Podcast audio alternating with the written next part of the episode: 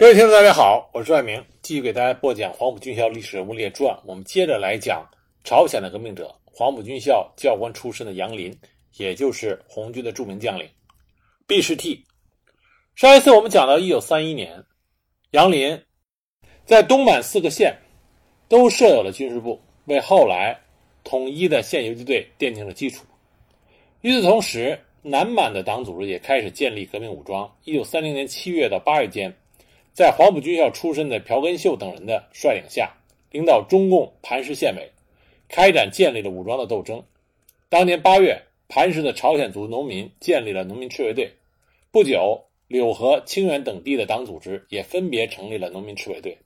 一九三零年十月，在中共磐石中心县委的领导下，海龙、金川等地也建立了游击队。他们处死亲日的走狗，袭击地方警察所，夺取了部分武器。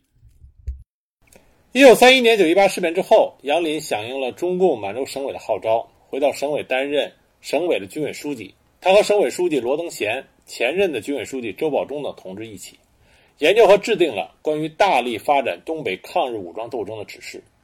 一九三二年四月一日，他直接到磐石，传达省委关于全面武装抗日的指示，协助中共磐石中心县委发动了“蛤蟆盒子”农民反日大暴动。组织了磐石一带的农民反日示威。五月七日，有四千多名各族的农民参加了示威游行，处决了五十多个罪大恶极的亲日走狗，使得示威游行发展成为群众暴动。杨林还协助磐石中心县委以李鸿光组织的打狗队为基础，于一九三二年六月四日成立了磐石工农义勇队。到了七月份，这个工农义勇队发展到了四个中队，这成为后来杨靖宇将军。东北抗联第一军的基础力量，而那个时候，东满四个县都成立了县游击队。这些东满的抗日游击队，在杨林的指导下，先后成长为游击大队。这是后来东北抗联第二军的基础力量。杨林帮助并且组织起来的磐石工农义勇军，他积极活动在盘东、盘北和伊通地区，短短两个月之内，就发动了农民群众进行了六次分粮斗争。枪毙了三个恶霸地主，打散了地主家的反动武装，缴了大排队的枪炮。到了七月间，工农义勇军发展到五十余人，扩编为四个中队，武器也增加了，有五十多条枪。因此，我们可以说，后来东北抗联一军和二军能够成为东北抗联中的主要力量，这和杨林打下的坚实基础是密不可分的。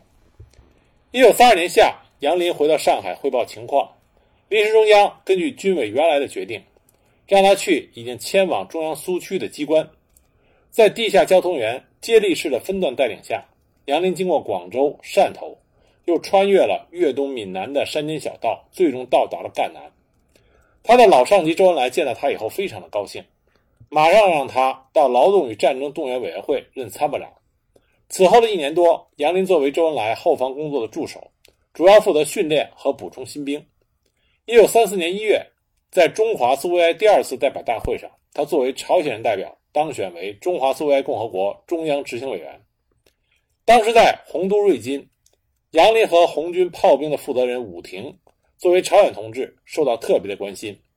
一次，毛泽东遇到杨林，问起他的夫人，他回答说还在满洲省委工作。毛泽东马上嘱咐中央交通机关要想办法把他从东北调到中央苏去来。很可惜。这个最后没有能够实现，那么后面我会讲到杨林的夫人最后壮烈的牺牲在黑土地上。一九三四年春，军委考虑到杨林曾经三次进过国内外的军校，就调他到红军大学主管教务。有同志私下里讲说，杨林是叶挺独立团的创建者之一，在红军中算是最老的资格，又是中央政府的执行委员，安排到宏大职务太低。但杨林本人从不计较这些，上级安排什么任务，他就默默地干好什么。为了身份不过于引人注目，他改名叫做毕士替。长征的时候，红军大学改为干部团，杨林任团参谋长。那么四渡赤水的时候，红军减员太大，全由干部组成，本来是应该被尽量保护的干部团这支特殊的队伍，也参加了一线的战斗。杨林和其他基层的指挥员一样。亲自在火线上拼杀。在长征途中，中央红军为了摆脱数十万国民党军的围追堵截，所进行的决定性的一战，就是抢渡金沙江。这战关系重大。当时毛主席亲自下达干部团要夺取金沙江皎平渡渡口的命令。为了尽快的打开渡口，当时杨林是主动请缨，他立了军令状，天亮之前打不下渡口，军法处置我。那么这里大家要注意一下，干部团当时的团长是谁呢？是陈赓。陈赓是杨林的学生，杨林作为团参谋长屈居于自己学生之下，但杨林从来没有任何的怨言。杨林亲自率领前卫连一昼夜强行军一百八十华里，在守渡口的敌军还在酣睡的时候，如神兵天降般的到达，不费一枪不损一人就占领了渡口，并且缴到了船只。为了保护渡口的安全，次日凌晨，他又率领一个排迅速北上通安镇。以伤亡十二人的代价，便击溃了敌人一个团，俘敌数百，得到了军委的嘉奖。在通安，干部团与由西昌会理方向赶来增援的国民党军一个旅遭遇，杨林率部投入了作战。后来守卫渡口的干部团另外一部也赶来增援。杨林向刚赶到的宋任穷简要的介绍了一下作战情况。杨林说：“仗打得很大，刚才部队已经打到街上去了，我们缴获了敌人的迫击炮。”但因为敌我的兵力悬殊，我们刚刚退了出来，敌人还没有消灭。随后，杨林就与陈赓、宋任穷等人简短的商量了一下，调整了作战方案。最终，干部团采用的是佯攻与迂回包围并用的战法，消灭了这股敌军，占领了通安，从而确保了中央红军主力顺利渡过金沙江。渡过金沙江之后，中央红军就跳出了几十万国民党军的围追堵截。杨林随着干部团渡过了大渡河，翻过了大雪山、夹金山，后来在四川茂功地区与红四方面军部队会师。两军会师之后，红军干部团与红四方面军的红军学校合并，改编为新的红军学校，干部团改编为红军学校的特科团。杨林仍然任参谋长。那么，在张国焘不愿意北上进行分裂党和红军活动的时候，中共中央和中国军委。率领红军方面军主力和军委纵队继续北上，红军学校也接到了北上的命令。杨林坚决拥护中央的北上方针，与这个时候的团长韦国清、政治委员宋任穷立即率领特科团出发。途中，红军学校包括特科团的原红四方面军学员，在教育长李特的煽动下，被强令停止北进。后来又随张国焘南下。那么，杨林和其他原一方面军的干部则继续北上。当完陕北之后，徐海东的红十五军团向中央要干部来补充他们的部队。就这样，杨林被调到红十五军团担任红七十五师的参谋长。他参与指挥了为党中央奠基陕北的直罗镇战役，活捉了当时东北军的师长牛元峰。为了扩大红军的生存空间，红军决定进行东征。那么这意味着大军要顺利的渡过黄河，这必然要突破。阎锡山为了抵制红军北上抗日而建筑的坚筑的碉堡的封锁，阎锡山凭借着一千余里的黄河东岸为自然屏障。当时他吹嘘说：“黄河是铜墙铁壁，红军飞也飞不过来。”杨林接受了任务，他亲率七十五师二二三团一个营为渡河先锋，要求迅速的占领对岸阵地，掩护主力部队顺利的渡过黄河。他身上肩负的是渡河先锋的重任。所以他积极制定作战方案。当时杨林所执行的这个任务非常重要，所以毛主席和中央军委负责同志都亲自前往他率领的部队进行指导和布置工作。一九三六年二月二十日，杨林率领先锋营，根据中央军委关于要绝对隐蔽、深夜偷渡，以坚决敏捷的手段夺取敌人堡垒，割断电线，控制前进阵地以及翼侧的掩蔽阵地，以保证后续部队渡河。与原敌作战之有利地位，偷渡一旦被敌人发觉，立即改为强渡的指示。洋人一面积极筹备船只，秘密的运往渡口，一面化身成农民，亲自前往黄河岸上侦察地形，计算往返时间，选择登船和攻击地点以及登岸后的前进道路。二月二十日夜晚十时，军委发出了渡河命令。杨林向领导表示，只要我有一个连登岸，渡河就有保证。同时，他向先锋营进行了动员，讲明完成渡河任务的重要意义，指出毛主席从这里渡河，我们就一定要保证渡河成功。这表现了他对党的无限忠心和对完成任务的坚定信心。偷渡开始之后，渡船还没有到达对岸，就被敌人发现。敌人集中火力向我先锋营射击，杨林当机立断，下令把船只迅速靠岸，实行强渡，同时投入了争夺对岸的激烈战斗。因为杨林指挥得力，冲锋凶猛，终于将敌人击退，胜利占领了敌人吹嘘的插翅难飞的天险阵地，完成了掩护大军渡过黄河的光荣任务。紧接着，杨林又指挥部队攻占了贺家坳、敌堡。在继续向敌人纵深阵地攻击前进的时候，不幸发生了，杨林的腹部受重伤，子弹打穿了他的肠子。在生命危急之际，他急切地问周围的同志：“前方情况怎么样？毛主席过河了没有？”当他听到毛主席已经顺利地渡过黄河，正在向前方行进的时候，他苍白的脸上浮现出了幸福的喜悦。他坚决地跟同志们说：“你们不要管我，赶快继续前进。”当红军主力攻克了敌人河防司令部驻地的时候，杨林也与世长辞，时年是三十六岁。杨林是朝鲜革命者，参与我们中国人民民族救亡解放事业的杰出代表。他为中国革命所做出的这重大的贡献，应该被我们牢记。解放以后，根据统计，延边地区的朝鲜族平均每十人就有一个人牺牲于土地革命。抗日战争、解放战争和抗美援朝中，这是一份令人动容的牺牲，所以呢，我们应该有所了解。那么讲完杨林烈士，我们再讲讲他的夫人李秋月。这一对革命夫妻离开了他们的故土，来到了中国，最终先后将他们的生命献给了中国这块土地，这是非常令人钦佩的。李秋月原名金锦珠，曾经化名张一智。他七岁的时候，父亲就不幸病故了，留下寡母弱女，苦度光阴。那么，柳秀月和杨林很早就成婚了。那么，杨林因为日本军警的通缉，离开了朝鲜。很快，在一九二五年，李秋月也从朝鲜到了广州，和她的丈夫团聚。在广州，李秋月参加了广东国民革命军第一次东征，在宣传队工作。后来呢？参加了平定滇桂军阀杨希敏和刘振环叛乱的斗争。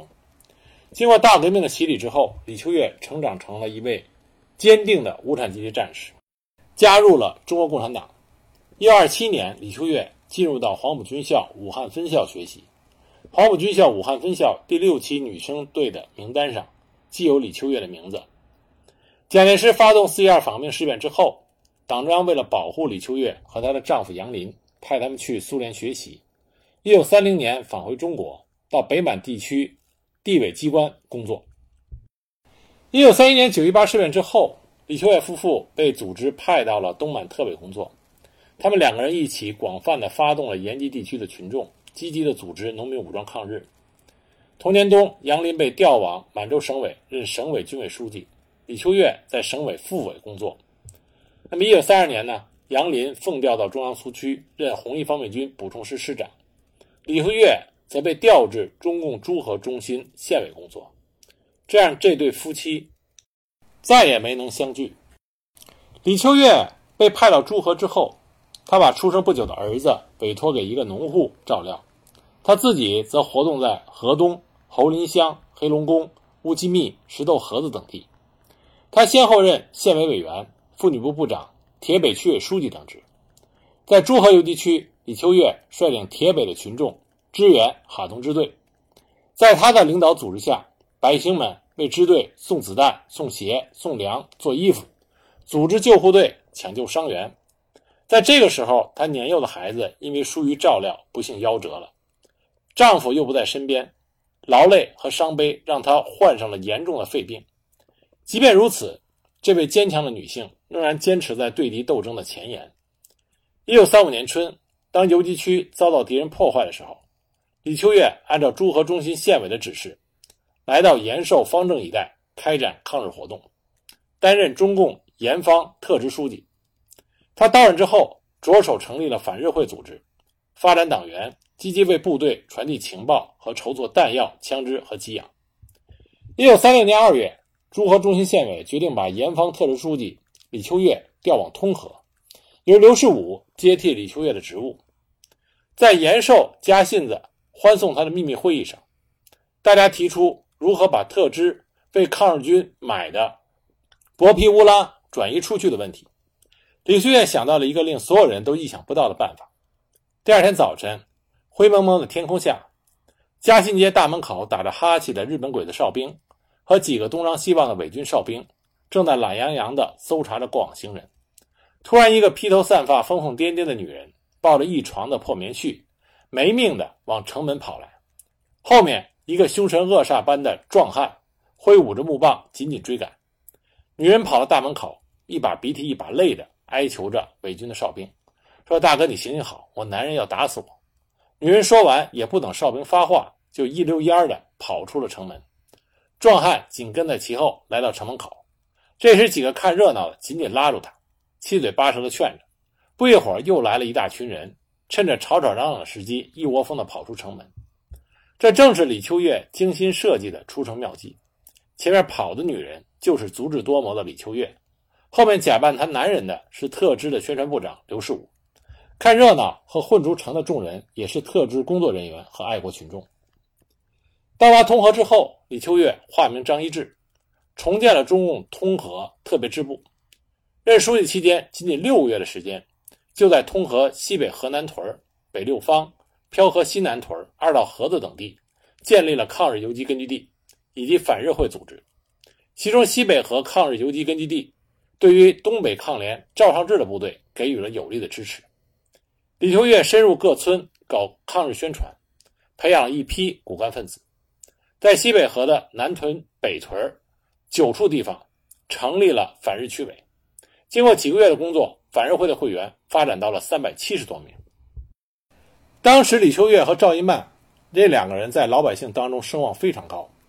李秋月被称之为“黑李”，赵一曼被称之为“瘦李”，并称为“黑白二李”。一九三六年八月，日伪当局重金悬赏搜捕李秋月。八月二十七日，李秋月在祥顺南至北六方屯正在为部队赶制军鞋的时候，不幸被伪祥顺警察署署长。孙凤洲率部捕获，被捕之后，敌人用尽了伎俩，都没能奏效。在通河监狱中，敌人只知道他是张一智，是反日会的负责人。面对严刑拷打，他咬紧牙关，严守党的机密。敌人始终不知道他的真实姓名。一九三六年九月三日，一无所获的日伪军将李秋月枪杀了。那一年他三十五岁。牺牲之后，他的头颅被敌人残忍地割下。悬挂在通河县的城头，用以震慑抗日民众。李秋月是东北抗日斗争中死后被日军枭首的第一位女性。今天，这位不屈女烈士的遗骸被安葬在黑龙江省通河县烈士陵园。希望通过我的讲解，大家能够知道，曾经有这么一对儿，为了我们中国人的救亡事业，把自己的一腔热血。洒在了异国他乡的朝鲜革命者夫妇，他们以及他们所代表的那些把自己的生命和热血献给了中国民族救亡事业的这些朝鲜革命者们，他们的这份情谊需要我们牢记，并且传颂下去。